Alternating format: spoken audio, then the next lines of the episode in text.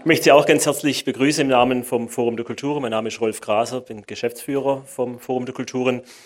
Dass so viele Leute da sind, ist, freut uns sowieso immer, wenn Veranstaltungen, die man macht, gut besucht sind, aber bei dem Thema insofern eigentlich ganz besonders, weil, meine ich, das ein Thema war, wo man eigentlich lange Zeit gesagt hat, das ist eigentlich hier eher tabu, da kümmert man sich nicht so richtig drum, da beschäftigt man sich nicht so sehr und ähm, umso mehr freut mich natürlich, dass dieses Thema jetzt diese ähm, Resonanz hat, was angesichts des Wetters, das darf man auch nicht vernachlässigen, sicherlich ähm, noch besonders zu würdigen ist. Das Forum der Kulturen ist sicherlich bekannt, muss ich nicht groß vorstellen. Ähm, wir sind seit jetzt 20 Jahren, in Kürze feiern wir Jubiläum, Dachverband von Stuttgarter Migrantenorganisationen und haben durch vielfältige Aktivitäten sind eigentlich mehr Leute aus der Praxis, ähm, vom Sommerfestival bis hin zur Beratung von Vereinen und so weiter, also eine sehr breit angelegte praktische Arbeit. Umso wichtiger ist es uns aber, diese praktische Arbeit eben regelmäßig durch eben auch ähm, theoretische Inputs, durch Diskussionen, durch Diskurse zu unterstützen, denn die beste Praxis, praktische Arbeit wird sehr schnell Aktionismus, wenn man es nicht untermauert durch entsprechende Fakten und Diskurse. Und um dies zu untermauern, haben wir diese Veranstaltungsreihe Einwanderungsland Deutschland ins Leben gerufen. Es wurde gerade schon gesagt, mit der dankenswerten Unterstützung von, dem, von der Landeszentrale für politische Bildung und natürlich hier von, der, von den Freunden der Stadtbibliothek und seit einiger Zeit auch unterstützt von den Stuttgarter Nachrichten. Auch das freut uns sehr, dass wir hier auch eine mediale Unterstützung haben. Auch das ist nicht selbstverständlich. Ähm, die heutige Veranstaltung von Einwanderungsland Deutschland ist nicht nur eine Einwanderungsland Deutschland-Veranstaltung vom Forum der Kulturen, sondern findet auch statt im Rahmen von Heimat, ein Begriff, der zurzeit viel diskutiert wurde.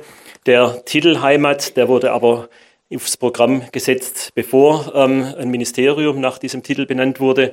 Ähm, das sind die internationalen Wochen gegen Rassismus. Auch das ist interessant, dass man diesen Titel gerade für die internationalen Wochen gegen Rassismus setzt. Also ein sehr vielfältig einsetzbarer Begriff, über den man vielleicht nachher auch noch diskutieren kann.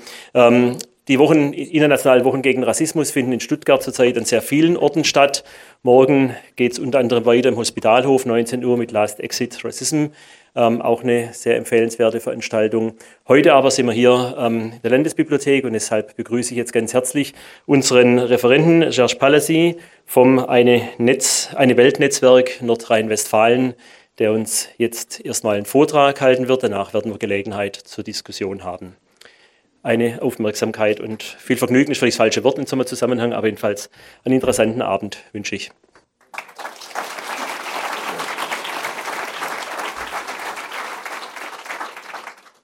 Ja, ich sage immer wieder Musterländle. Ich komme auch aus Baden-Württemberg und äh, so volle Säle sehe ich in NRW selten, muss ich ganz ehrlich sagen. Also da sieht man wieder, wir können alles außer Hochdeutsch. Äh, genau, also ich will mich ganz kurz einführen. So, mein Name ist Serge Palasi, ich bin Fachpromotor äh, beim Eine Weltnetz NRW, äh, zuständig für das Thema Flucht, Migration und Entwicklung. Äh, und zum Hintergrund, äh, weil ich ähm, ja deswegen nicht per se so tief in die Geschichte eintauchen könnte. Also der akademische Hintergrund ist, äh, dass ich Afrikanistik, angloamerikanische Geschichte und iberisch-lateinamerikanische Geschichte damals noch auf Magister studiert habe. Und ähm, das ist halt so der Hintergrund, warum ich mich auch stark mit Geschichte befasse im Rahmen meiner Tätigkeit. Und ähm, ja, zum heutigen Vortrag möchte ich, äh, das muss ich immer wirklich äh, von Anfang an einmal klarstellen, auch wenn es danach äh, trotzdem immer wieder passieren kann, dass es falsch verstanden wird. Wenn ich Geschichte behandle, dann geht es um Kontextualisierung. es geht darum zu verstehen, was aktuelle Phänomene, die einen Nord-Süd-Bezug haben, äh, mit der Geschichte zu tun haben. Das soll keine historische Schuldzuweisung sein. Das passiert immer wieder, dass man logischerweise, kann ich auch nachvollziehen, denkt, ach, jetzt sind wir für alle Schuld in der Welt und so weiter. Das soll es nicht sein. Äh, es geht um Kontextualisierung. Und da muss man manche Daten und Fakten halt auch erwähnen, die halt vielleicht äh, unschön sind. Kein Mensch, der hier sitzt, soll individuell das Gefühl haben, dass das irgendwie eine Schuldzuweisung an sie selbst ist. Und wie gesagt, ich sage das und trotzdem äh, kann es natürlich passieren, dass äh, wir danach genau ähm, darüber diskutieren.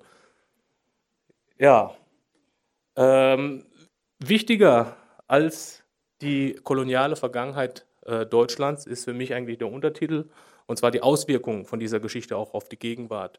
Also ich werde jetzt nicht äh, sozusagen alle, ähm, äh, ja, sage ich jetzt mal, koloniale Akteure von Gouverneuren über äh, Feldherren und so weiter und so fort hier versuchen äh, und Jahreszahlen ohne Ende aufzuzählen, sondern ich versuche eher den roten Faden äh, von der Vergangenheit in die Gegenwart zu äh, herzustellen damit äh, man das Bild hat. Das ist das, für, was für mich äh, eher das ist, was defizitär ist. Also die Daten selbst kann ja jeder bei Interesse äh, im Netz tausendfach finden.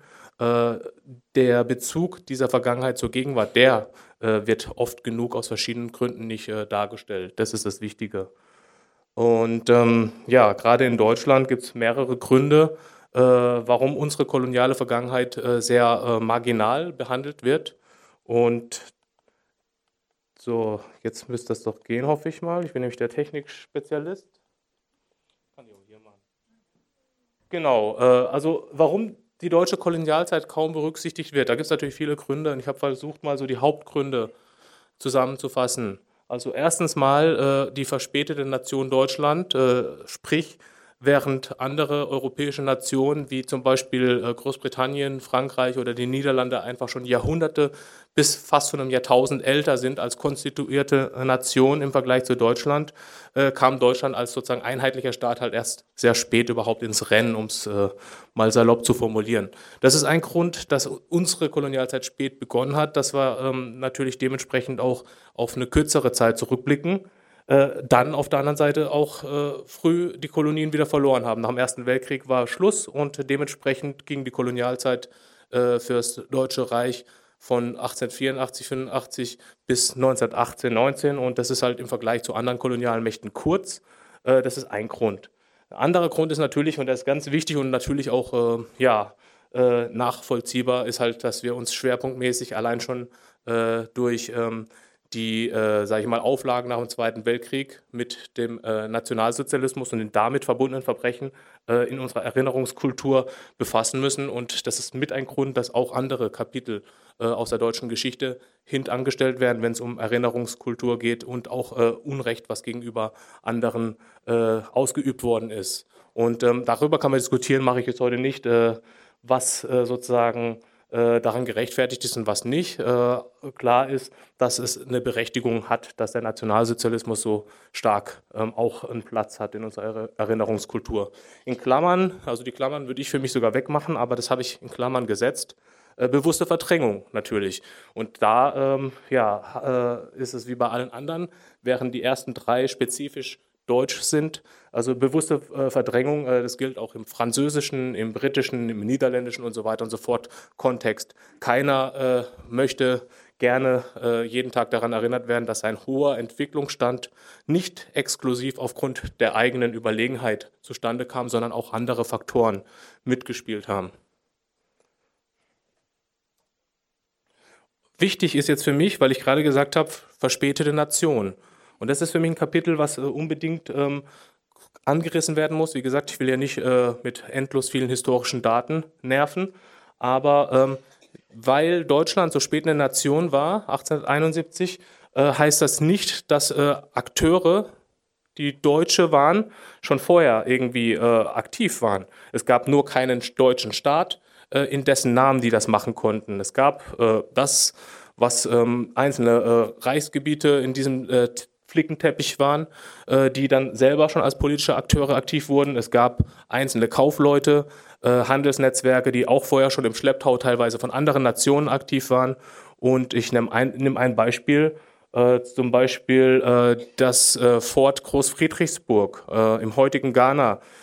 das war über 100 Jahre, das war über 200 Jahre vor der Kaiserreichsgründung, das aber schon Großbrandenburg, damals Kurfürstentum, äh, auch eine, äh, einen Sklavenfort an der Küste des heutigen Ghanas errichtet hat, um am transatlantischen Sklavenhandel mitzumachen. Das ist ein Beispiel und das zeigt, äh, man muss nicht irgendwie eine konstituierte Nation gewesen sein. Es reicht auch, wenn äh, Großbrandenburg, was ja später Teil Deutschlands wurde, äh, daran beteiligt war, um zu sagen, unsere ähm, Zeitrechnung ist falsch. Also es ging schon früher los. Also dieses ähm, Fort wurde 1883, äh, 1683 zum Beispiel errichtet. Und äh, aufgegeben wurde es dann, als Preußen groß wurde und sich gedacht hat, jetzt müssen wir uns erstmal auf die Expansion hier äh, konzentrieren und die Bayern und so weiter und so fort reinholen und äh, lassen wir mal Afrika äh, auf der Seite erstmal wieder. Aber das ist ein Beispiel, ohne in, im Detail darauf einzugehen. Und ein anderes Beispiel, und da äh, belasse ich es auch schon bei dieser ähm, ja, ähm, frühen, äh, bei den frühen Aktivitäten der verspäteten Nation. Äh, ja, die äh, Rumstadt Flensburg, heute deutsche Stadt.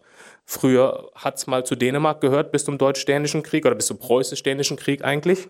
Und ähm, wenn man heute, und das war für mich natürlich äh, dankbar, dankbar in Anführungsstrichen, äh, ich habe einfach geguckt, was kann ich da für diese PowerPoint nutzen, einfach mal auf die Startseite von einer ähm, Flensburger Rumpfirma und das ist der erste Satz, der einen quasi anlacht. Also die Geschichte des Flensburger Rums ist eng verbunden mit dem großen Zeitalter der Seefahrt, der Eroberungen und Entdeckung.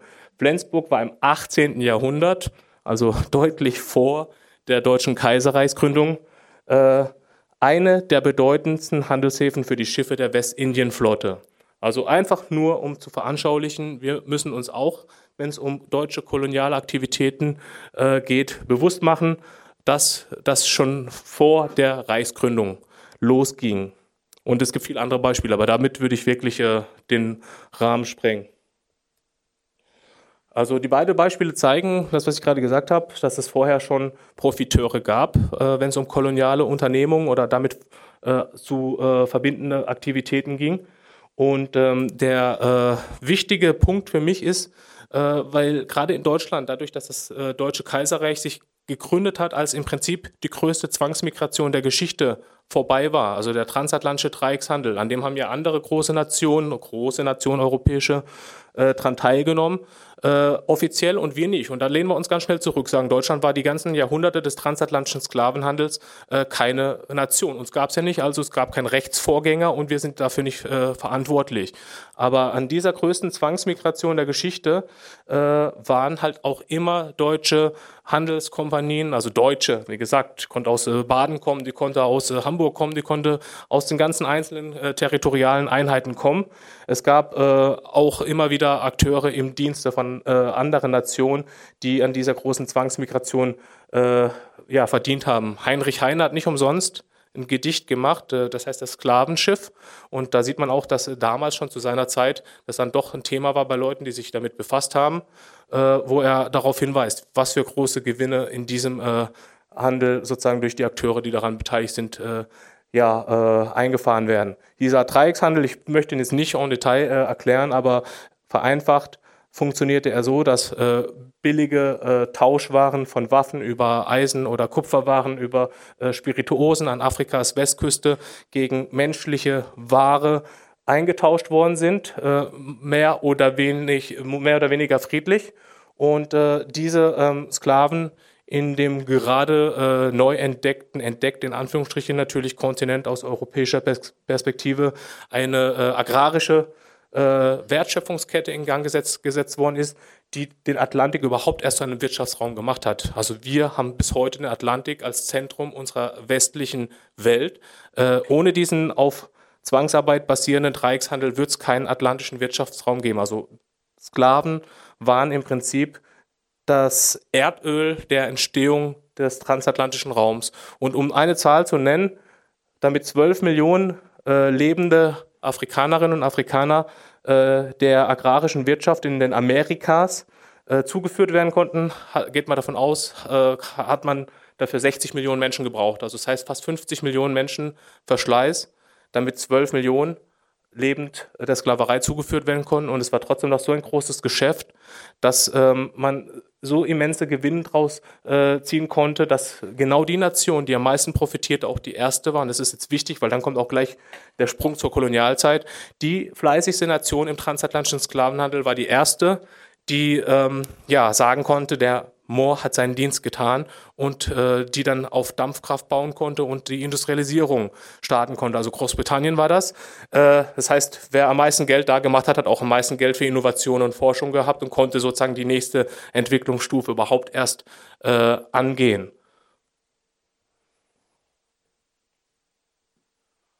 Genau, also der Dreieckshandel, das ist für mich wichtig, gerade im deutschen Kontext, weil wir halt eben erst oft erst bei der Kolonialzeit anfangen wenn äh, wir über diese Vergangenheit sprechen, auch mit Bezug auf den globalen Süden. Äh, schon der Dreieckshandel hat viele Grundlagen überhaupt erst geschaffen, damit danach die Kolonialzeit möglich wurde. Das ist ganz wichtig. Die Kolonialzeit war nicht so, dass man das erste Mal sich überlegt hat, jetzt möchte ich mal eine Kolonie und ist dann irgendwie an die afrikanische Küste irgendwo gefahren oder was ich wohin, nach äh, Samoa und so weiter, sondern äh, die Jahrhunderte des transatlantischen Sklavenhandels, die ja bis zu 400 äh, Jahre gingen, je nachdem wo, äh, haben überhaupt dafür gesorgt, dass eine ethnisch, ethnische Hierarchierung entstanden ist.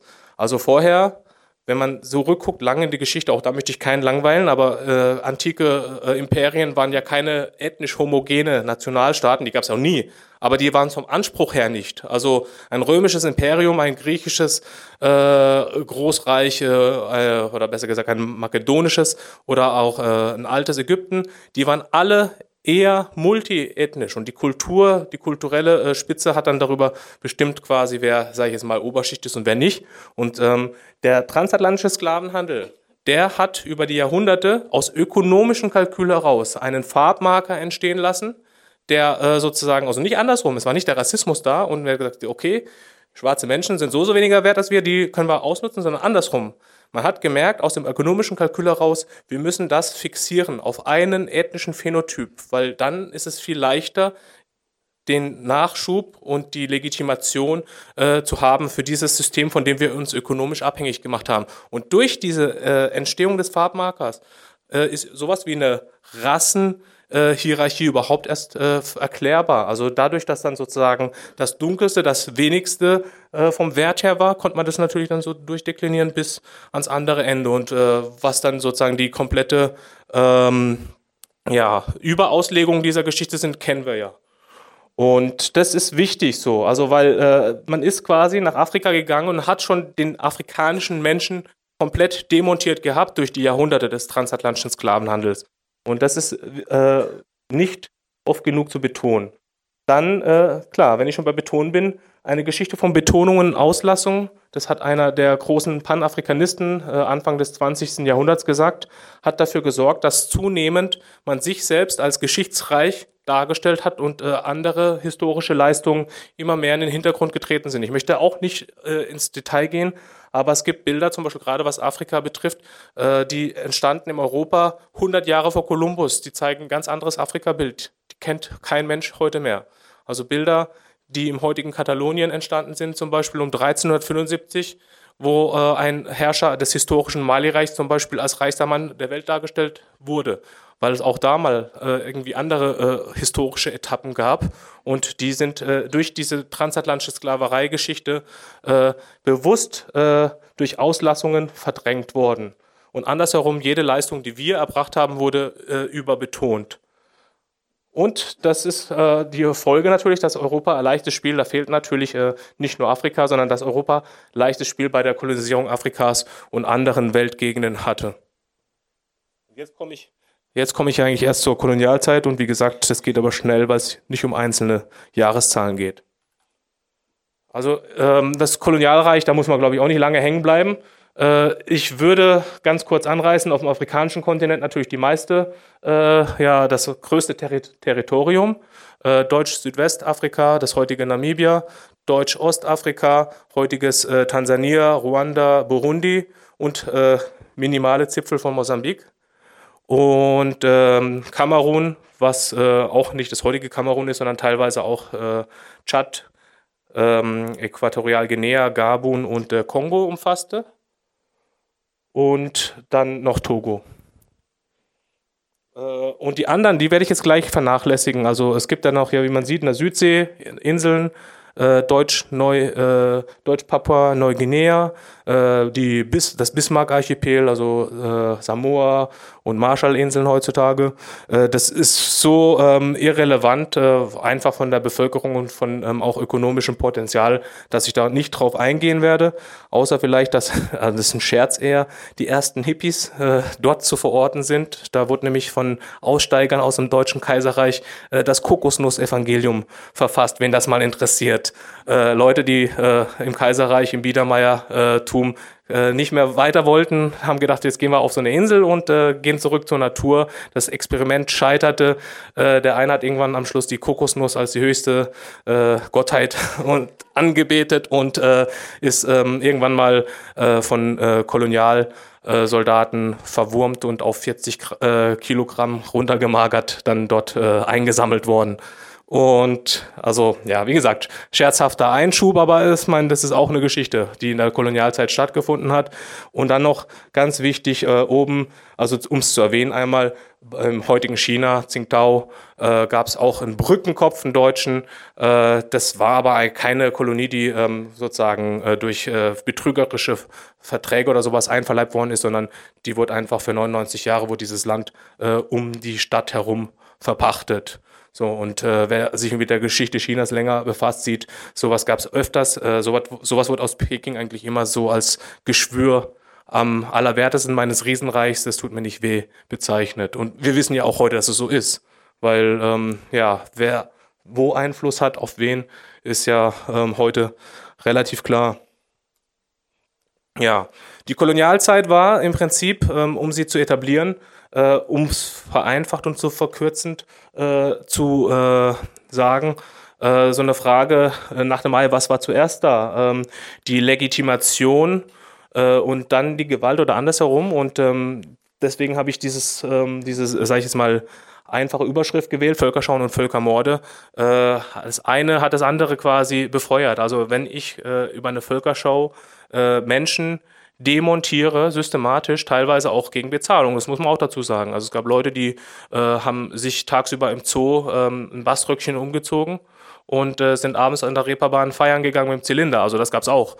Äh, aber diese Völkerschauen haben unterm Strich natürlich äh, ein ganzes, einen ganzen Kontinent, einen ganzen Typus Mensch äh, demontiert und auch eine Rechtfertigung dafür geliefert, hey, die müssen wir äh, sozusagen aus ihrer unterentwickelten Situation herausholen. Und es war eine Legitimation. Und wenn diese Legitimation vor Ort dann nicht griff, logischerweise bei der Bevölkerung, dann gab es auch andere Dinge, äh, die halt Strafexpeditionen waren, bis hin zu äh, dem Wort halt Völkermord, was man ja zum Beispiel im äh, Fall von Deutsch Südwest äh, heute so sagt.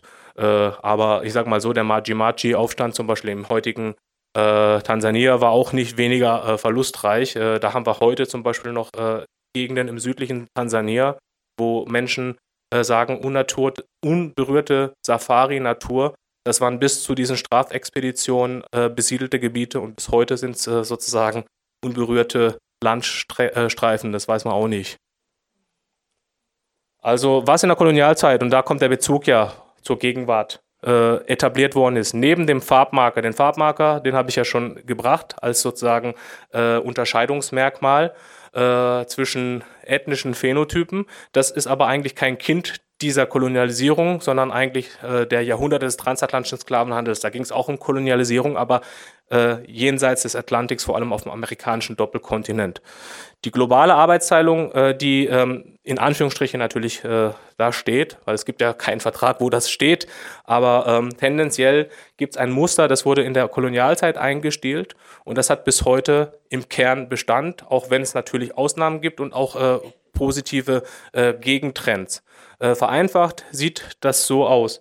Äh, der ähm, Akteur, der über die Produktionsmittel verfügt, äh, verfügt ähm, auch über das Kapital natürlich, äh, diese Produktionsmittel äh, ja, zu kontrollieren. Der verfügte auch am Anfang über die Arbeitskraft für eine ähm, sehr diversifizierte Ökonomie. Äh, wie wir wissen, äh, spätestens seit den 50er Jahren war die Arbeitskraft was, was man sich von außen holen musste, aber am Anfang war die da. Und äh, eine Komponente, die man sozusagen dann äh, vom äh, ja, damals äh, kolonialen Untertanen gebraucht hat, waren halt eben die möglichst unverarbeiteten agrarische Rohstoffe oder Bodenschätze. Je unverarbeiteter, desto weniger Wertschöpfung vor Ort, desto weniger Diversifizierung der Industrie, der Wirtschaft vor Ort und desto mehr Möglichkeiten, die Wirtschaft hier zu diversifizieren. Und eine diversifizierte Wirtschaft heißt natürlich auch Spezialisierung und äh, mehr Menschen in Lohn und Brot. Und andersherum natürlich das Gegenteil. Das äh, hat sich damals äh, sozusagen ähm, entwickelt und äh, ist eigentlich noch nie so gut gelaufen wie nach der Kolonialzeit. Also damals hat man es eingestellt und äh, Früchte hat man im Prinzip eigentlich erst, nachdem die Kolonialzeit vorbei war, richtig ernten können. Und äh, das ist ein Prozess, der noch immer läuft. Äh, warum das so ist, können wir auch im Anschluss gerne äh, diskutieren.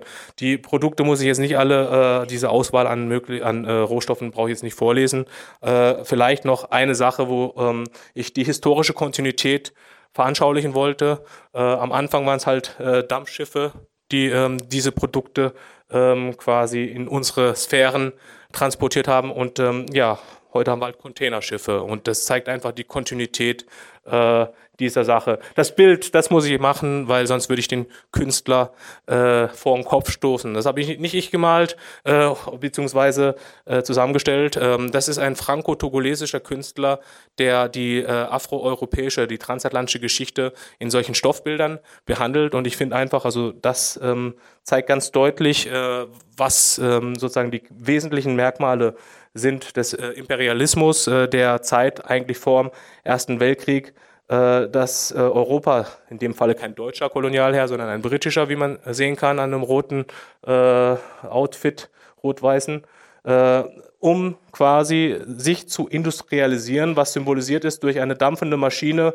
und Schienen, äh, muss äh, die andere Seite halt quasi ja, Opfer geben. Man sieht es an den Grabkreuzen und äh, an eben seinem äh, ja, schwer beladenen Rücken, wo er quasi das Gepäck der Imperialmächte äh, trägt. Und auf der anderen Seite aber auch durch diese, ähm, sozusagen diesen Platz an der Sonne, den äh, alle Imperialmächte haben wollten, kam es irgendwann mal zum Ersten Weltkrieg. Also das heißt, der industrialisierte, der erste industrialisierte Krieg äh, hat der Kolonialherr auch schon im Rücken.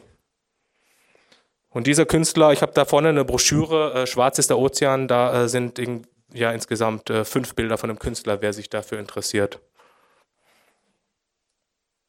Genau, ein schweres Erbe. Ähm, der Dreieckshandel, also ich finde es nochmal äh, wichtig, der ist die Grundlage für unsere heutige, äh, sage ich jetzt mal, globale Mächtekonstellation. Die Kolonialzeit ist im Prinzip dann irgendwann mal äh, ein kurzes Kapitel dieser Geschichte. Also der transatlantische Sklavenhandel ging fast 400 Jahre lang. Und äh, die Kolonialzeit ging selbst bei unseren Konkurrenten äh, nirgendwo länger als äh, ja, so ungefähr 80 Jahre. Also muss man immer wieder äh, bedenken, also 400 Jahre äh, ökonomisch-soziales Ausbluten Afrikas hat die Kolonialzeit erst möglich gemacht. Ähm, diese globale Arbeitsteilung entstand in der Kolonialzeit, aber der atlantische Raum, der bis heute noch unser Wertesystem, sage ich jetzt mal, zusammenhält, dies und jenseits des Atlantiks, trotz Trump, ähm, der wurde in dieser Zeit geschaffen. Ökonomisch äh, würde eine Korrektur der geschaffenen Fakten also sprich der transatlantische Raum als Zentrum einer neuen Wirtschaftsordnung. Das war vorher anders, das kann ich jetzt nicht en Detail äh, ausführen, aber vor äh, der Entdeckung Amerikas war der Atlantik, wie gesagt, unbedeutend.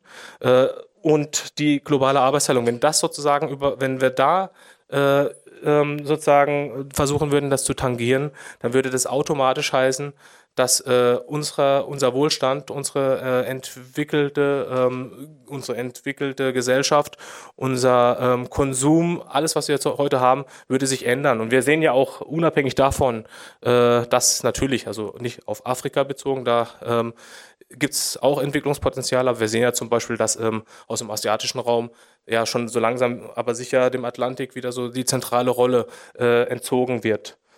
Und ähm, bezogen auf das Menschenbild, äh, da wiederhole ich mich, also der Farbmarker, ähm, der wurde da konstituiert und der sorgt dafür, dass wir heute äh, so Begriffe zum Beispiel haben wie Bio-Deutsche, was ich immer wieder auch in unserer Szene höre, so mit einem Lächeln im Gesicht oder irgendwie Spaß, scherzhaft. Aber dass man auf so eine Idee kommt, möchte ich auch keinem persönlich Böses unterstellen. Das zeigt äh, einfach, äh, das Erbe ist noch äh, sehr aktiv. Also ich bin äh, Deutscher. So, und da kann irgendwie jeder, äh, äh, der es anders sieht, mit mir diskutieren. Aber ähm, Deutsch sein ist an keinen ethnischen Phänotyp geknüpft. Und wer sich den demografischen Wandel anschaut, äh, kann es auch nie leugnen.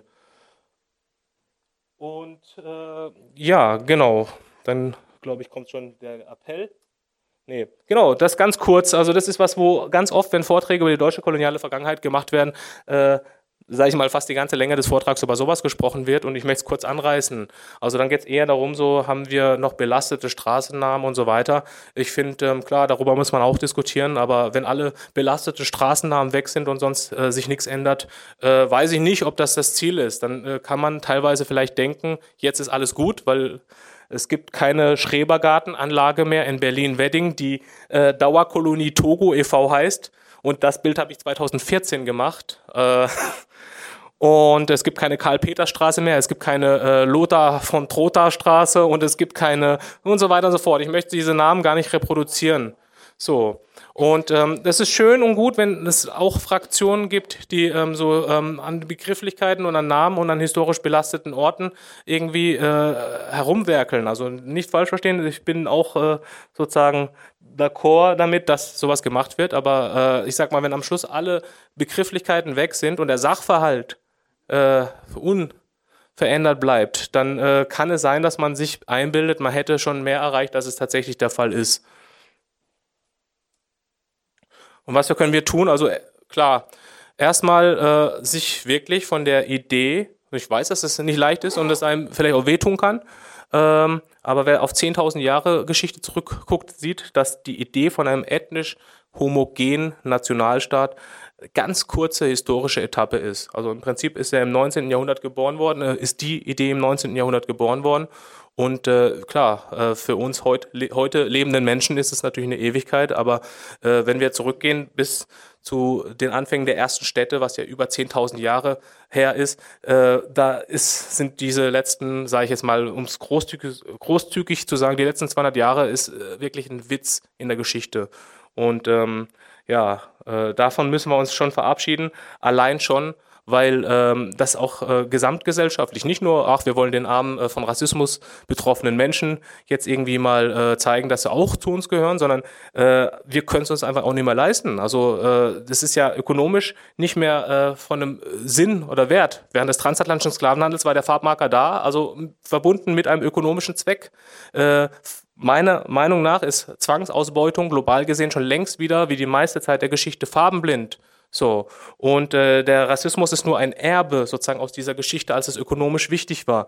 Und heute muss ein Deutschland, äh, das zukunftsfähig sein möchte und äh, sozusagen um seine die besten Köpfe sozusagen von vornherein auch dazu bringen möchte, sich für dieses Land zu committen und nicht so wie es passiert. Es gibt Leute, die werden hier geboren und suchen sich dann irgendwann mal woanders ihre Identität. Und ähm, da ist auch ein Stück weit unsere Erinnerungskultur mitverantwortlich für und unsere, äh, ja, so ähm, unser nach wie vor, wie gesagt, nicht oft, also oft unterbewusst und unterbewusst und nicht böse gemeint, aber unser Farbdenken die Farbgefängnisse, in denen sich sozusagen jeder befindet. Das gilt für beide Seiten, wenn ich von zwei spreche, es gibt natürlich äh, mehr als zwei Seiten, äh, dass die dafür sorgen, dass einem, ich sage es auch salopp, die besten Deutschen verloren gehen, weil ähm, dann am Schluss irgendein, äh, ja, mit dem Umweg, ich war mal kurz Gangster-Rapper und am Schluss das letzte Video wird aus Syrien gepostet, wo man sich denkt, der Mensch ist in Deutschland geboren und sozialisiert worden. Was ist da alles passiert, dass der am Schluss, ich möchte es nicht als Rechtfertigung oder sowas verstanden wissen, natürlich äh, es nicht, aber man muss überlegen, warum macht ein Mensch sowas? Und wäre das äh, sozusagen genauso einfach möglich, auch wenn es natürlich ähm, weißdeutsche Konvertiten gibt, von denen es Bildern aus den Weltgegenden gibt, aber die Tendenz äh, für Menschen, die sich hier nicht mitgenommen fühlen, äh, dass die sich woanders hin orientieren, ist natürlich größer. Äh, die Geschichte von Betonungen und Auslassungen muss äh, stärker, ähm, die muss äh, sozusagen äh, Vergangenheit sein und muss stärker durch ein äh, ja, reflektiertes ähm, Behandeln der Geschichte ersetzt werden. Das heißt, auf der einen Seite, wir müssen stärker auch uns eingestehen, wo unser heutiger Wohlstand zum Beispiel auch auf der Geschichte beruht.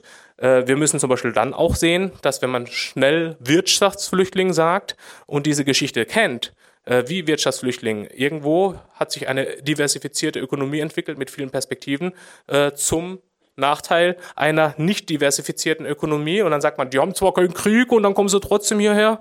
Äh, ja, aber wenn die Leute aufgrund dieser globalen Arbeitsteilung sozusagen einmal im Jahr, ich sage es mal salopp, äh, bei der nächsten Ernte helfen können und den Rest des Jahres nichts zu tun haben äh, und sich überlegen, ja, guck mal da, ähm, wird unser Kakao, ich sage es auch wieder salopp, äh, verarbeitet und es gibt eine breit gefächerte Ökonomie äh, in verschiedensten Bereichen, ob jetzt der Produktion, Vertrieb, äh, Werbung und so weiter, kann ich mit diesem Produkt weiterarbeiten, dann überlege ich mir auch, was mache ich.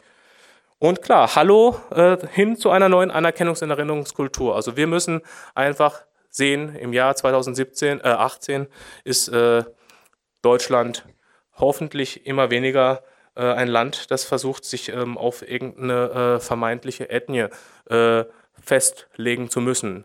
Ein letztes Beispiel, dann ende ich auch. Äh, wer heute zum Beispiel sagt, Deutschland christlich ähm, und weiß, äh, der hätte das mal einem alten Germanen sagen müssen. Also die haben jahrhundertelang gegen das Christentum, Christentum gekämpft. Und heute ist Christentum selbstverständlich zu Deutschland gehörend. Äh, und das Christentum kam hier relativ spät an. Es gab zum Beispiel in Äthiopien schon 500 Jahre vor äh, Deutschland das Christentum flächendeckend. Das weiß heute keiner mehr und äh, das sind so Dinge. Also irgendwann hoffe ich, das gleiche wird auch mal so sein, wenn es um den Phänotyp geht, der bestimmt was Deutsch ist oder was nicht. Okay, danke.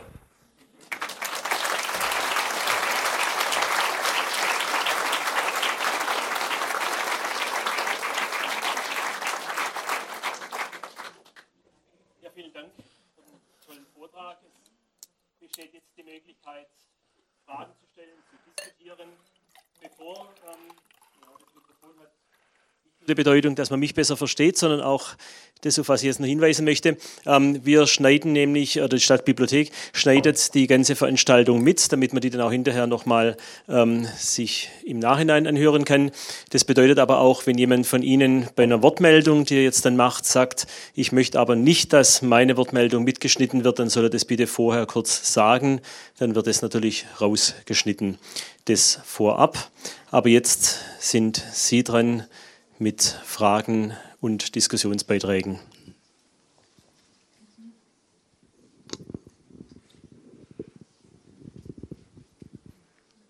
Der erste ist immer schwierig, aber. Ja, da, da ist jemand. Achso, ist er. Oh. Ja, dann, genau. ah ja. Äh, das war sehr ein schöner Vortrag. Weil kann man, äh, ich kann selber nicht äh, mehr dazu sagen.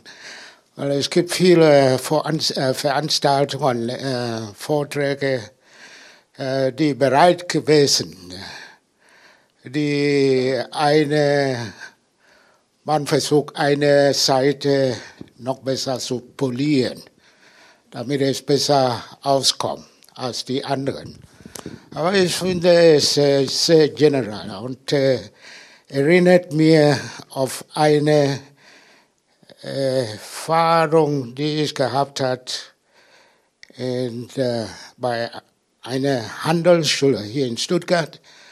Also ich habe äh, eine Wirtschaftsgeografie in einer Berufsoberschule gelesen und gesehen, was, ist, äh, was man da geschrieben ist. Überhaupt nichts. Oder hat Afrika in anderen, ganz anderen Bild, die ich gar nicht erkenne. Wer war das äh, Minister für Erziehung? Meier Vorfelder. So, ich konnte überhaupt nichts akzeptieren. Ich habe ihm appelliert, dass die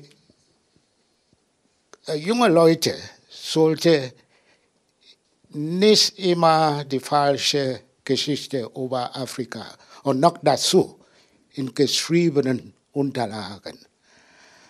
Ich habe gekämpft, bis diese Wirtschaftsgeografie ein neuer oder anderen, also ich denke die Kinder, die diese Oberschule noch besucht, heute wäre etwas anderes lernen. Meine Frage ist, dass ist, äh, warum ist es so? Es ist nicht nur in Deutschland, überall in der westlichen Welt, dass man nicht versucht, mal die wahre Geschichte, was die Europa mit Afrika gemacht hat, darzulegen. Ich meine, für Sie in der Uni, sowieso werden sie bekommen. Ob die Stadt oder das Ministerium das will oder nicht, gehört zu Unterricht. Aber was ist äh, gesehen von jungen Leuten bis heute, die haben überhaupt keine Ahnung, mit was insbesondere Deutschland hergestellt hat. In Namibia, die sie gesagt hat. 1995 äh, war Dr. Kohl in Namibia. Und der Herrero hat gebeten, mit ihm zu treffen, noch nicht mal etwas zu fragen. Hochmutig, arrogant hat der Kohl gesagt, ich bin hier, meine Leute zu besuchen. Die haben die deutsche Handelsschule besucht und er hat die Herrero, die die deutsche 87 Prozent der Bevölkerung ausgehungert, umgebracht. Also äh, ich denke, sowas sollte man noch in die Geschichte bringen und darüber diskutieren. Nicht nur unter uns oder ältere Menschen, sondern die jungen Leute, damit sie wenigstens die Geschichte verstehen. Wie Afrika, die mal oben war, heute ein Bettler ist. Danke.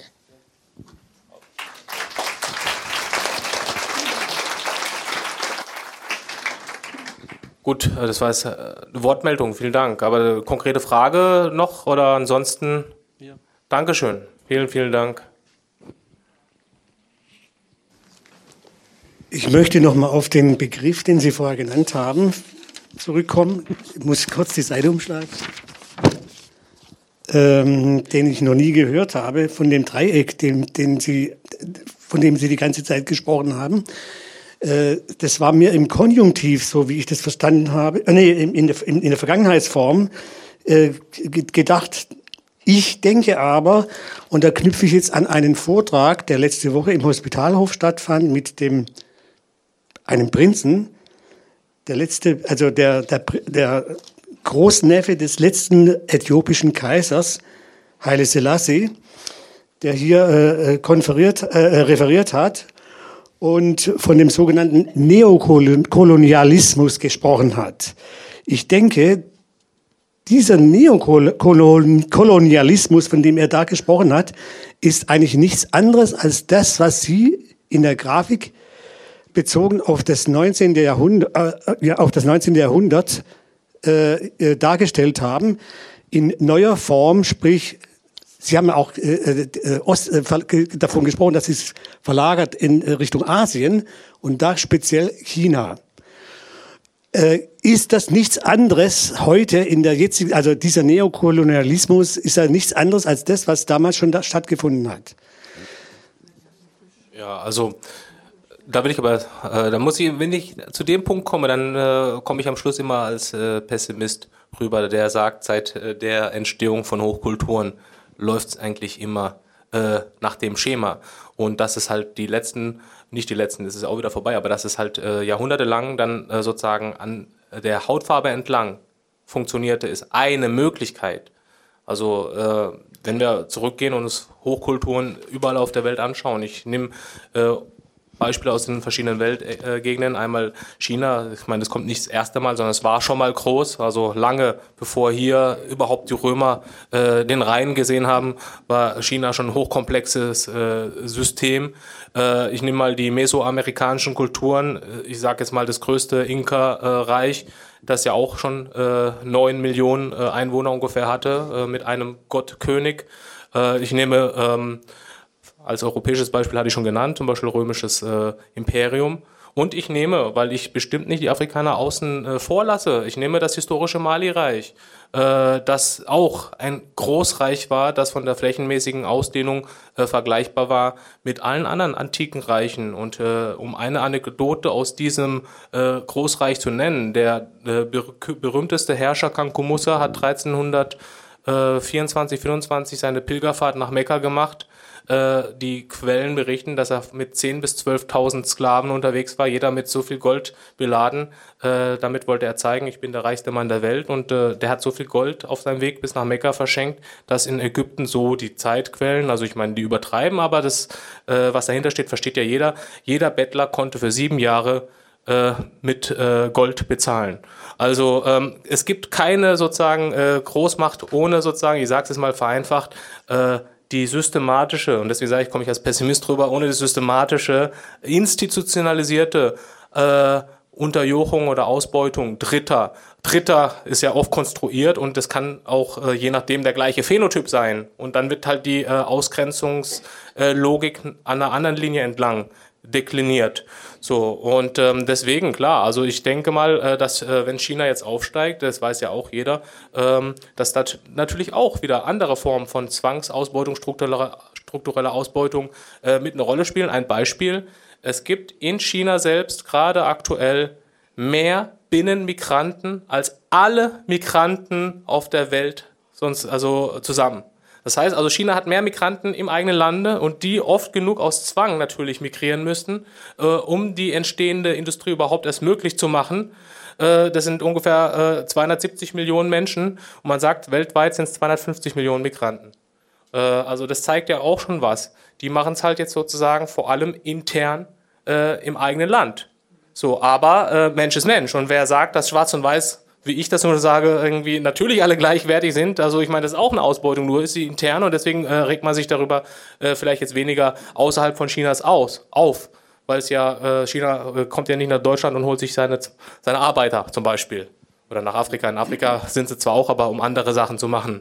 Äh, ja, und deswegen sage ich, das Muster, glaube ich, also auch wenn man es mit dem transatlantischen Dreieckshandel insofern nicht vergleichen kann, weil der transatlantische Dreieckshandel hat halt ähm, die größte Zwangsmigration überhaupt erst äh, eingeleitet. Und das ist bisher von den Dimensionen äh, nicht erreicht. Und dass äh, sozusagen die äh, strukturell ausgebeutete Gruppe, und ich möchte nicht sagen, ach, die sind die größeren Opfer als die, aber äh, einfach nur, dass man da äh, nicht auch relativiert, dass wirklich also eine Menschengruppe, und das macht der Farbmarker ja erst möglich, so derartig dehumanisiert worden ist, das gab es bisher in der krassen Form nur einmal. Also dass es wirklich am Schluss komplettes Objekt war. Sklaverei gab es ja immer. Aber wenn zum Beispiel mein Sklavenherr multiethnisch ist, dann kann jeder Sklave sein, aber jeder auch nicht. Also, weil äh, es ist quasi ähm, in dem Moment, wo ich emanzipiert bin und freigekauft worden bin und der ethnische Phänotyp nicht der Grund war meiner Versklavung, kann ich danach wieder ein normales Leben führen, weil ich ja trotzdem, also äh, jeder Phänotyp kann auf beiden Seiten vorkommen. Aber das ist das äh, Besondere dieser Geschichte. Äh, die Sklaverei wurde nur noch auf einen Phänotyp äh, sozusagen bezogen. Und das Erbe spüren Menschen afrikanischer Abstammung. Und ich habe eben gesagt, natürlich bin ich Deutsch, aber äh, laut UN-Dekade für Menschen afrikanischer Abstammung Deutscher mit afrikanischen Wurzeln, also in meinem Falle afrokaribische Wurzeln. Und ähm, ich sehe ja, was das Erbe ist. Und es gibt ja ökonomisch keinen Grund mehr für diese Sklaverei, aber der Farbmarker wirkt nach. Und das ist der große Unterschied, so, dass ähm, diese Gruppe dauerhaft stigmatisiert ist. Aber ökonomisch gebe ich Ihnen recht. Äh, strukturelle Ausbeutung, ich sag, äh, ich habe einen Artikel hier ausgelegt, leider nicht viele, äh, funktional und fatal. Äh, der Farbmarker, warum er so wirkmächtig ist. Und äh, da schreibe ich irgendwie auch provokant äh, wir würden wahrscheinlich keine Maya-Tempel, keine Pyramide, keine chinesische Mauer und äh, kein Kolosseum sehen, äh, wenn es nicht irgendwie eine strukturelle Ausbeutung einer Ihr-Gruppe dauerhaft gegeben hat. Also die saloppe sozusagen Reduktion dessen, was ich sagen möchte, ist, ja, keine Hochkultur und keine, das, was wir als Zivilisation bezeichnen, ohne ähm, sozusagen eine Verlierergruppe auf der anderen Seite.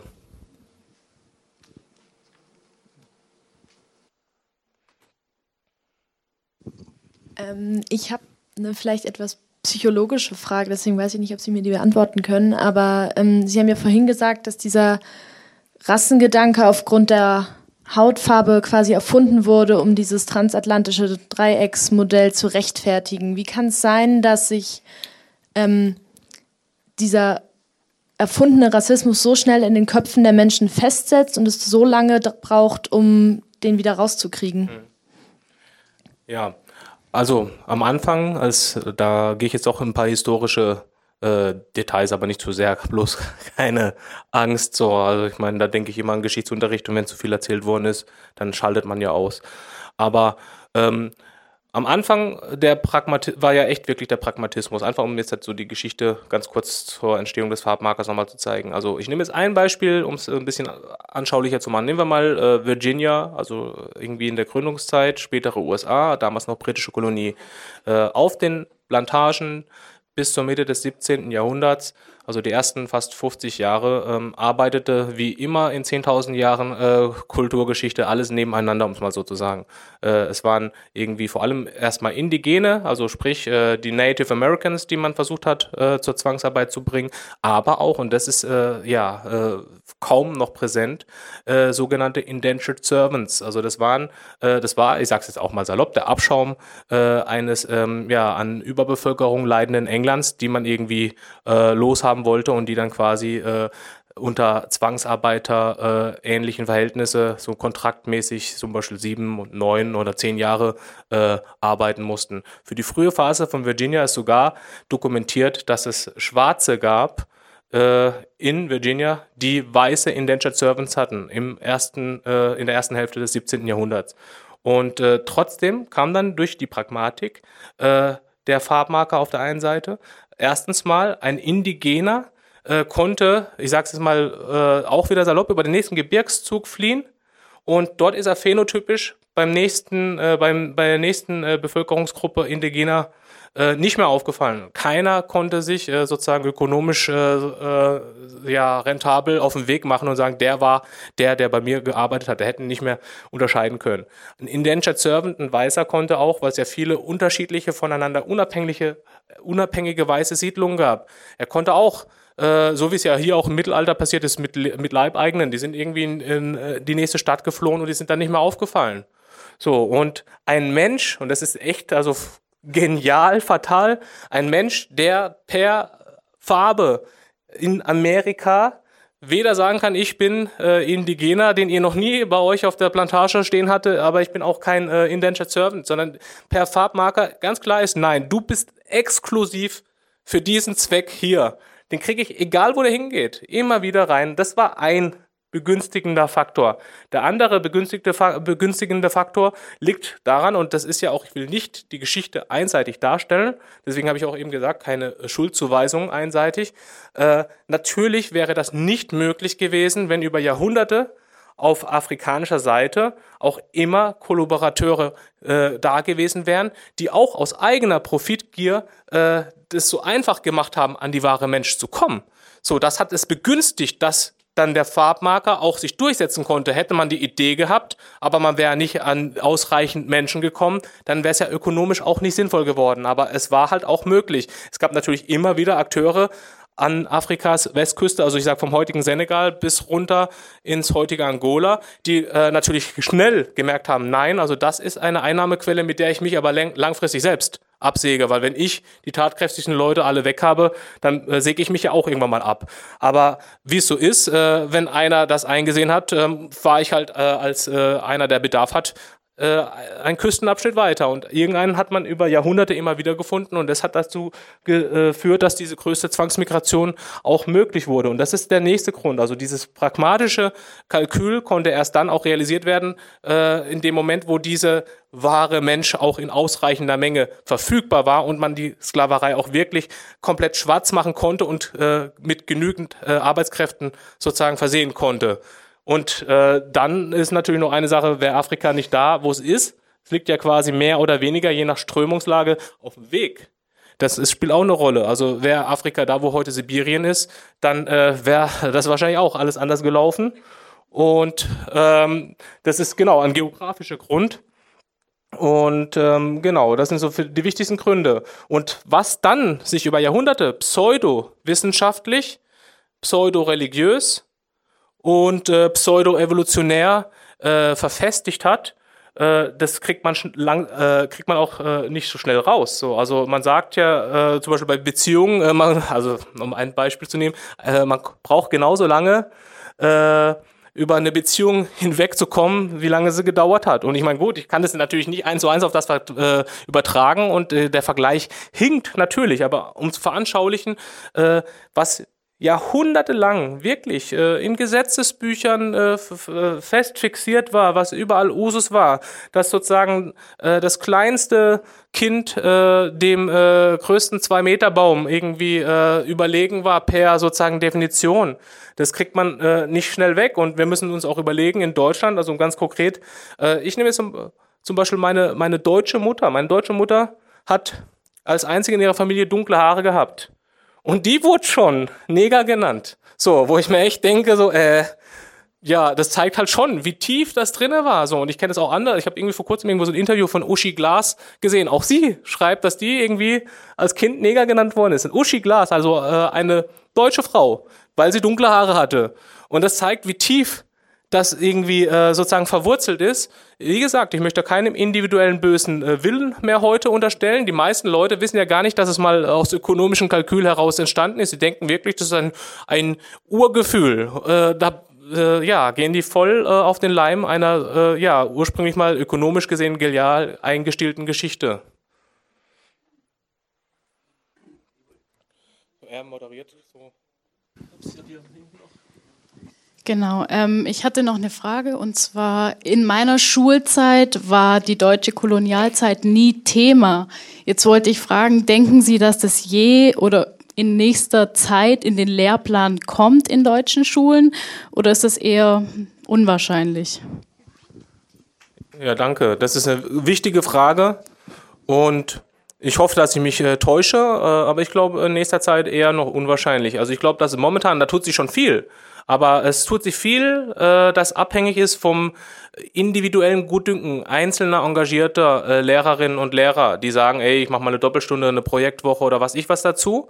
Äh, da gibt's ja auch immer mehr. Das ist ja auch schon mal gut und äh, ja, unendlich viel mehr als nix aber dass es mal strukturell äh, Bestandteil des Lehrplans wird. Also jeder muss und äh, nicht äh, ich kann, weil ich will, äh, muss auch auf unangenehmere äh, Kapitel äh, der Kolonialzeit und eben auch der Dinge, die vorher waren, auf die ich ja kurz äh, bei der Präsentation eingegangen bin, äh, jeder muss das behandeln. Da sehe ich irgendwie einen schwierigen Weg ganz konkret. Äh, war ich äh, von 2013 äh, 12 13 zum Beispiel mit einer äh, Gruppe von vielen, also vor allem Afrodeutsche, also Afrodeutsche wie mich oder auch äh, Afrodeutsche, die äh, quasi äh, zwei afrikanische Eltern oder so haben, äh, aber auch ein paar, ähm, ja, äh, Mehrheitsdeutsche äh, ähm, über ein halbes Jahr an der Universität Hamburg äh, irgendwie äh, damit befasst, so eine Art Leitfaden äh, zu verfassen, das äh, irgendwie zum Gegenstand des Afrika-Bild in deutschen Schulbüchern hatte. Alle haben vers versucht mit ihrer Expertise so ähm, ja Anwendungsbeispiele äh, ja äh, fertig zu kriegen, die quasi nur noch von Schulbuchverlagen äh, auf, aufgegriffen hätten müssen. Äh, ja und ähm, da äh, war im Prinzip am Schluss, da wurde auch Geld reingesteckt, so wo ich echt denke, manchmal, äh, warum wird da Geld reingesteckt, um so die Leute so ein bisschen zu beruhigen. Guck mal, ihr könnt ja was in eurem Bereich machen. Aber äh, am Schluss kam überhaupt gar keine Resonanz von irgendeinem Schulbuchverlag. So, also gar nichts. Also nicht mal nur Danke, wir überlegen es uns oder sowas, es kam nichts. Und es war ein Projekt, das, wie gesagt, nicht irgendwie so einzelne Akteure, da hätte man sagen können, zu unprofessionell und sowas, keine Hand und Fuß, äh, aber es war die Uni Hamburg, die es offiziell an die Schulbuchverlage äh, rausgegeben hat. Und es gab keine Resonanz. Warum glauben Sie, dass das so ist?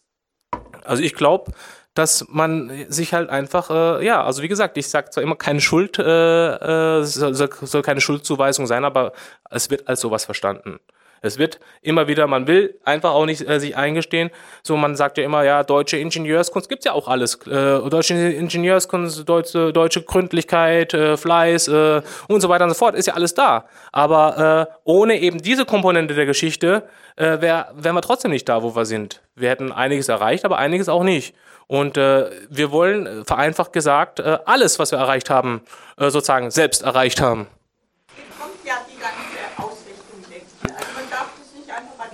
Nee, da haben sie recht, klar. Aber da kann man noch schwerer andocken. Aber klar, haben sie natürlich recht. Also an der Ebene, wenn man da irgendwie äh, sozusagen andocken könnte, äh, wäre äh, vieles erreicht. Ja. Jetzt haben wir sehr viele Wortmeldungen. Jetzt wird man vorschlagen, da die Zeit, dass wir jetzt noch ein paar Wortmeldungen am Stück jetzt hier sammeln und dann vielleicht dann gesammelt am Stück auch geantwortet, geantwortet werden kann. Jetzt bei den vielen Wortmeldungen wird man sicherlich nicht alle. Machen wir einfach mal einen Wechsel. Hier eine und dann Hallo. bei uns drüben. Ja. ja, es ist eigentlich auch nur eine Wortmeldung eher als eine Frage. Und zwar gibt es ein interessantes Buch von einem senegalesischen Autor Tidiane Diaye, Der verschleierte Völkermord.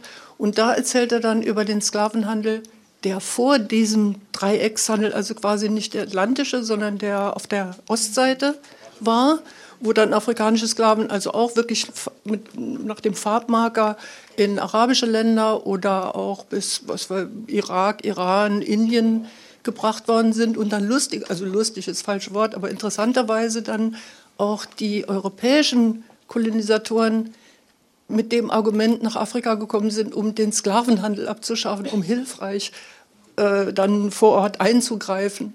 Ja. Ja. Ja, genau, also das ist äh, gut, wenn das äh, schon erwähnt wird. Also die äh, Araber waren die ersten außerafrikanischen Akteure, weil natürlich gab es ja in Afrika auch, wie gesagt, ich sage nur Mali-Reich, äh, auch eine wirklich strukturell super organisierte, also nicht so eine willkürliche, äh, unprofessionelle, sondern eine super strukturierte, strukturierte Sklavereigesellschaft. Aber die ersten außereuropäischen Akteure, äh, außerafrikanischen Akteure, die äh, quasi äh, massenhaft äh, aufgrund der Haut, Hautfarbe Menschen versklavt haben, war der arabisch-islamische äh, Bereich. Also als die damit loslegten, war in Europa Mittelalter. Da gab es Lehnsherrschaft und so weiter. Man brauchte ja gar keine Sklaven. Man hatte ja seine äh, an die Scholle gebundenen eigenen Leibeigenen.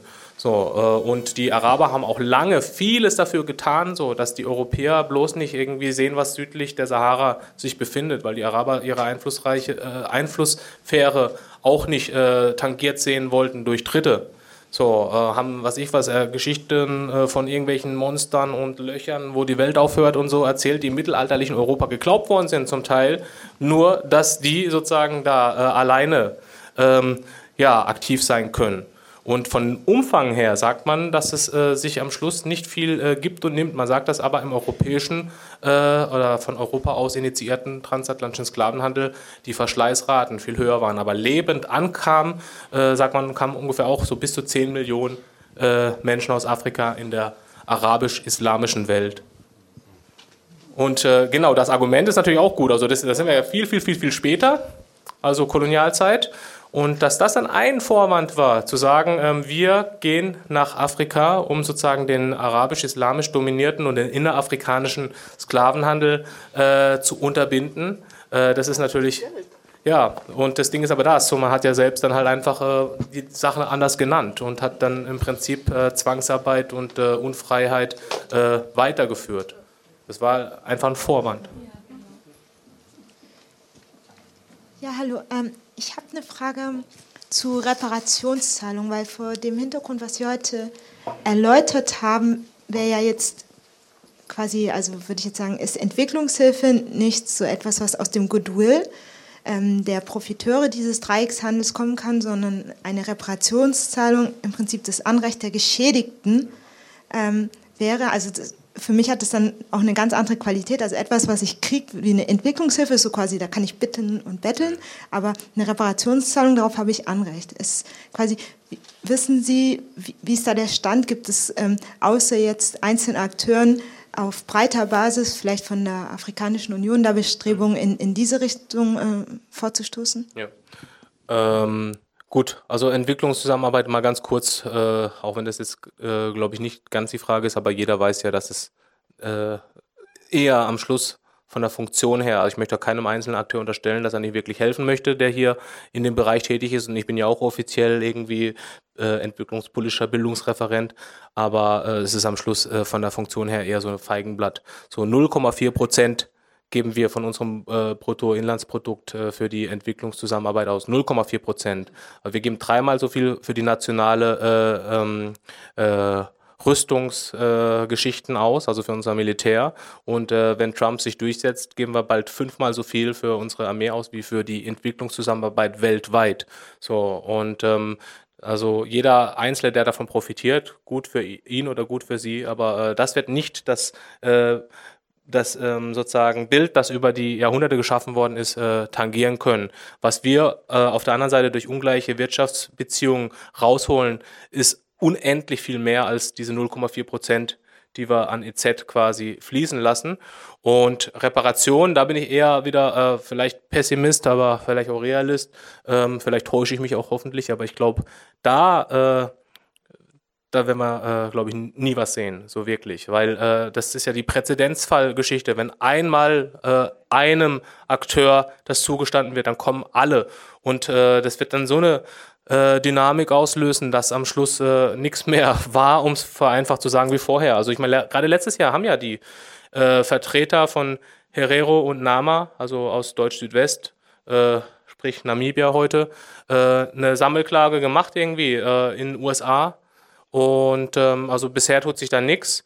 Und ähm, die ähm, Regierung in Namibia selbst überlegt ja auch irgendwie äh, über so Summen nach wie 30 Milliarden äh, Dollar, meine ich, an Reparationszahlungen, was ich aus meiner Sicht äh, in Anführungsstrichen sogar gar nicht so viel wäre, aber es geht wirklich um den äh, Präzedenzfall, den man sich niemals, glaube ich, irgendwie, also diesen Schuh wird man sich nicht anziehen. Und ich sage auch jedem äh, Mensch, also ich habe ja viel äh, auch mit der organisierten afrikanischen äh, Diaspora in NRW zu tun, vor allem, aber auch äh, darüber hinaus.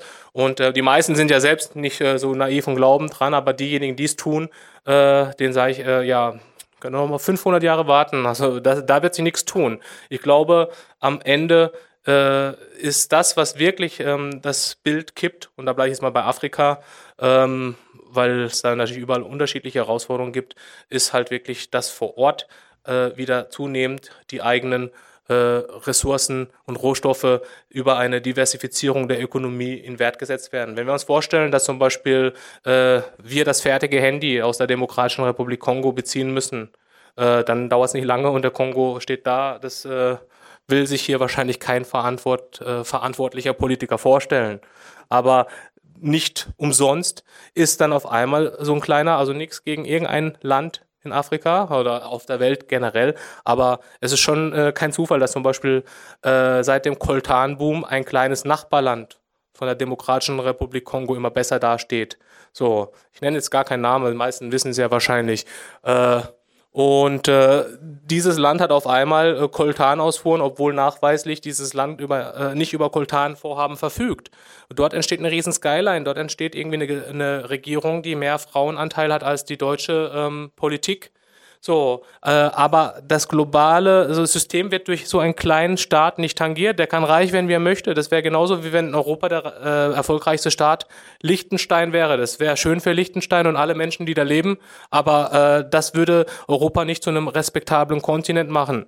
Und das ist das Ding so. Wenn ich äh, in Afrika einen großen Staat sehe äh, mit vielen Ressourcen und viel Bevölkerung, der mal äh, sozusagen einen gewissen Kipppunkt in Richtung mehr Diversifizierung der Wirtschaft äh, erreicht, das ist für mich so sozusagen das, was ähm, das Bild umdrehen kann. Also Nigeria ist das einzige Land, trotz aller Herausforderungen zurzeit, ähm, das äh, jetzt seit 2014 schuldenfrei ist und seit auch ungefähr 2014 äh, erstmals mehr Geld am Schluss reinkriegt durch die Industrie an sich als durch äh, den Export von unverarbeiteten Rohstoffen, in dem Falle Erdöl.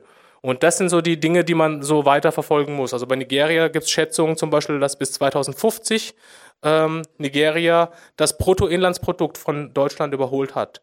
So, das heißt noch nicht das Pro-Kopf-Einkommen, das ist klar. Also das heißt nicht, dass das Land an sich Wohlst äh, mehr Wohlstand hat für äh, seine einzelnen Bürger, aber das sind so Dinge, die Entwicklung muss man weiter verfolgen. Ja,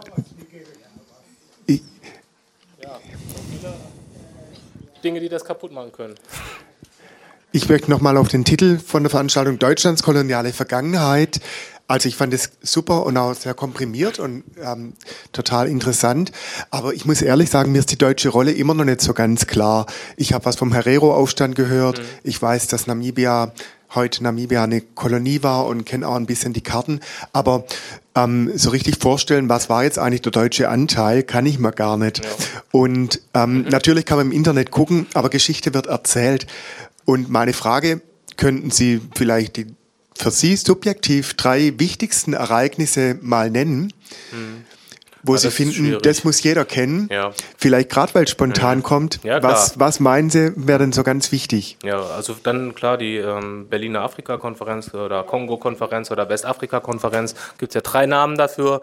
1884, 85 hat äh, es die verspätete Nation doch noch geschafft, dass äh, in Berlin der afrikanische Kontinent aufgeteilt wurde und vorher noch eiligst irgendwie, äh, wie auch immer, irgendwelche Legitimationen geschaffen, sei es, dass irgendein Tabakhändler äh, an dem späteren Deutsch-Südwestafrika irgendwelche Verträge mit der indigenen Bevölkerung geschlossen hat und irgendwie ein Meilenmaß angegeben hat, das dann am Schluss äh, irgendwie äh, viermal so viel war als die äh, Akteure vor Ort geglaubt haben.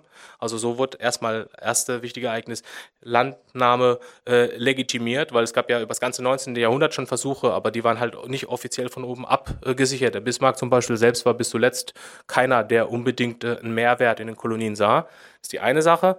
Dann die andere Sache, ähm, klar, die äh, ersten großen Erhebungswellen, äh, auf die bin ich ja kurz eingegangen. Also wie gesagt, äh, wichtigste davon sind halt eben äh, Deutsch-Südwest 1904 bis 1908, der Aufstand der Nama und Herero das war durch eine äh, Dezimierung des Viehbestands irgendwie äh, ausgelöst worden, dass dann am Schluss äh, ja ähm, auch die äh, deutschen Siedler versucht haben, dann noch das Vieh von den äh, Nama und Herrero äh, einzuverleiben und das haben sie sich halt nicht gefallen lassen wollen und dann wurde eine Strafexpedition hingeschickt von 15.000 Mann und hat dafür gesorgt, dass am Schluss ungefähr 100.000 Nama und Herrero tot waren. Man sagt, es ist der erste Genozid des 20. Jahrhunderts.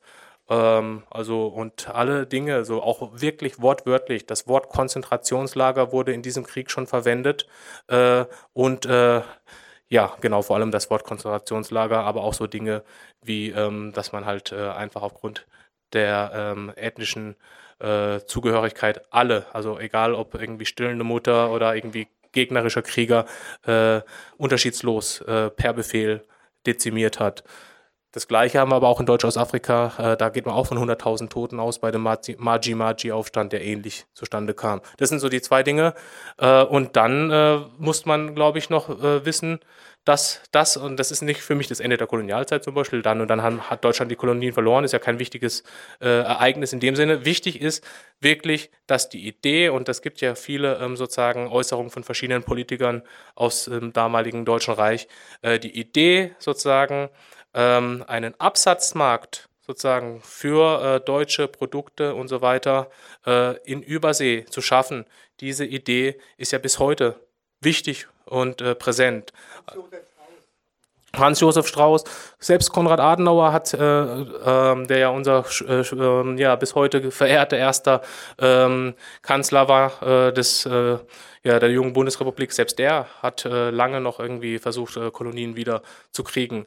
Äh, und ähm, so Dinge wie dann zum Beispiel, dass in der Weimarer Republik ähm, versucht worden ist, weil man selber ja keine Kolonien mehr hatte, hat man versucht, die Privatakteure, also die, die vorher zum Beispiel Firmendeutsche waren in den Kolonien, die hat man bis 1924 teilweise zum Beispiel in Kamerun komplett wieder an ihren Platz gebracht, also mit der Unterstützung der offiziellen Unterstützung der deutschen äh, Regierung. Und es zeigt also dieses Absatzmarktding und es zeigt auch die Unabhängigkeitswelle dann, als alle anderen auch ihre Kolonien verloren haben.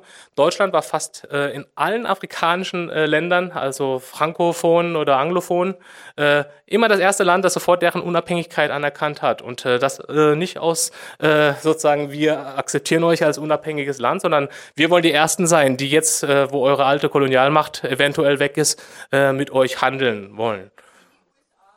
Ja. Letzte, letzte Beitrag noch, letzte Frage. Er muss das machen. Letzte Frage. Welch eine Ehre, danke. Ähm, ich bin nicht so pessimistisch, weil ich bin nicht so pessimistisch, was diesen Kulturbeitrag betrifft. Ich glaube, wir haben eine Reihe von sehr guten Journalisten, von guten Afrikanisten, die gute Bücher schreiben, die auch gute Fernsehsendungen machen. Wer sich heute über Afrika informieren will, kann sich das sehr gut machen. Wenn ich das vergleiche mit meiner Biografie, äh, war für mich Afrika in meiner Jugend, 50er Jahre, der Begriff Kolonialwarenhandlung. Wenn ich diesen Sprung mache, dann hat sich eine große Entwicklung hin zu mehr Klarheit, zu mehr Wissen und da bin ich nicht sehr pessimistisch. Es hat auch den Grund, heute wissen wir mehr voneinander, wir sehen uns mehr. In den 50er Jahren sah man in meiner Heimatstadt keinen schwarzen Menschen. Heute ist das noch ganz normal, dass wir eine Gesellschaft sind und äh, das wird sich auch in ländlichen Gegenden irgendwann auch mal durchsetzen. Ähm, das andere ist, ich glaube aber nicht nur, dass wir kulturelles Problem haben, man muss das auch ökonomisch sehen. Was wir als Deutsche oder Europäer tun müssten, wäre, unsere EU-Wirtschaftspolitik so auszurichten, dass Afrika seine Waren, seine guten, schönen agrarischen Waren zum Beispiel, aber auch andere, in die EU exportieren kann. Zu Bedingungen, die ganz normal sind. Wir reden immer vom freien Handel, aber wo ist er denn? Er ist bei Afrika nicht gegeben. Das sehe ich als einen Punkt, wo man, sagen wir mal, äh, eine neue Handelsgeschichte aufmachen könnte.